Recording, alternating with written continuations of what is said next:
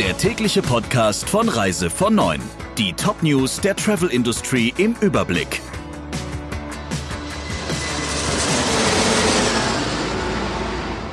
Mit Friederike Breyer, schönen guten Morgen. In der Corona-Krise macht die Reisebranche nach eigener Einschätzung keine gute Figur. Das zeigt eine Umfrage von Reise von Neun, Counter von Neun und Hotel von Neun unter knapp 1000 Teilnehmern. Vor allem die Fluggesellschaften schneiden nicht gut ab. 60 Prozent der Befragten nennen die Airlines egoistisch. Über die Reiseveranstalter sagen das immer noch 24 Prozent. Bei den Kreuzfahrtreedereien und Hotels verteilen sich die meisten Antworten auf verunsichert und pragmatisch. Bei Reisebüros dominiert hilflos. Etwas anders sieht es bei der Frage aus, für wie kulant die Reiseindustrie in der Corona-Krise gehalten wird.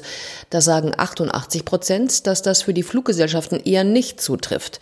Bei den Reiseveranstaltern fallen die Antworten ausgeglichen aus. 73 Prozent halten die Hotels für kulant, bei den Reisebüros sind es 77 Prozent.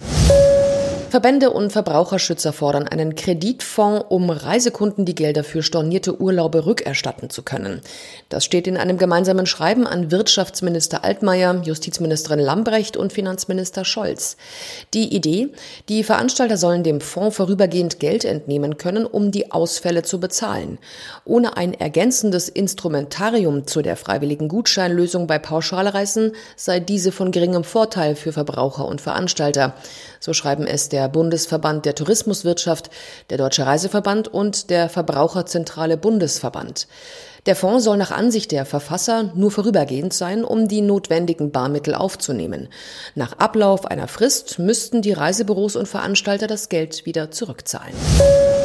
Tunesien will seine Grenzen am 27. Juni wieder öffnen. Das hat die Regierung des Landes angekündigt.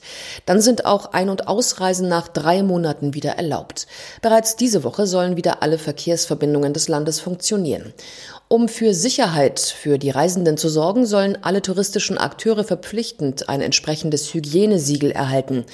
In Tunesien wurden bislang offiziell lediglich rund 1000 Infektionen mit dem Coronavirus registriert. Wie soll die künftige Zusammenarbeit zwischen der Kreuzfahrtinitiative und Reedereien aussehen?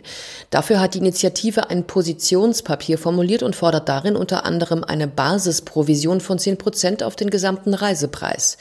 Der soll, nachdem der Kunde angezahlt hat, an die buchende Agentur ausgeschüttet werden und bei ihr verbleiben. Diese Provision soll auch im Falle einer Stornierung nicht zurückgezahlt werden, aber die Arbeit der Agentur in Sachen Beratung und Betreuung honorieren. So steht es in dem Papier, aus dem das Fachportal Travel Talk zitiert. Außerdem fordert die Kreuzfahrtinitiative neue Regeln für das Marketing. So soll die Kundenansprache in Verbindung mit einem Hinweis auf den Vermittler der Reise geschehen. Seine Kontaktdaten sollten bei jeder persönlichen Kundenansprache ausgewiesen werden. So könne die Kundenbindung nachhaltig gestärkt werden. Bis 18. September dürfen keine Ausländer nach Hongkong einreisen. Die Sperre wurde jetzt verlängert. Ausgenommen von der Beschränkung sind Ausländer, die vorher mindestens 14 Tage in Festlandchina, Taiwan oder Macau waren. Für sie gelten aber weiterhin 14 Tage Quarantäne. Versammlungen von mehr als acht Personen bleiben für weitere zwei Wochen verboten. Prodemokratische Aktivisten beschuldigen die Regierung, mit den Restriktionen politische Ziele zu verfolgen. Erstmals seit 30 Jahren war eine Gedenkfeier für die Demokratiebewegung wegen des Versammlungsverbots nicht genehmigt worden.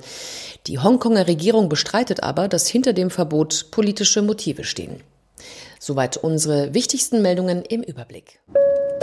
Der Reise von Neuen Podcast in Kooperation mit Radio Tourism. Mehr News aus der Travel Industry finden Sie auf reisevon und in unserem täglichen kostenlosen Newsletter.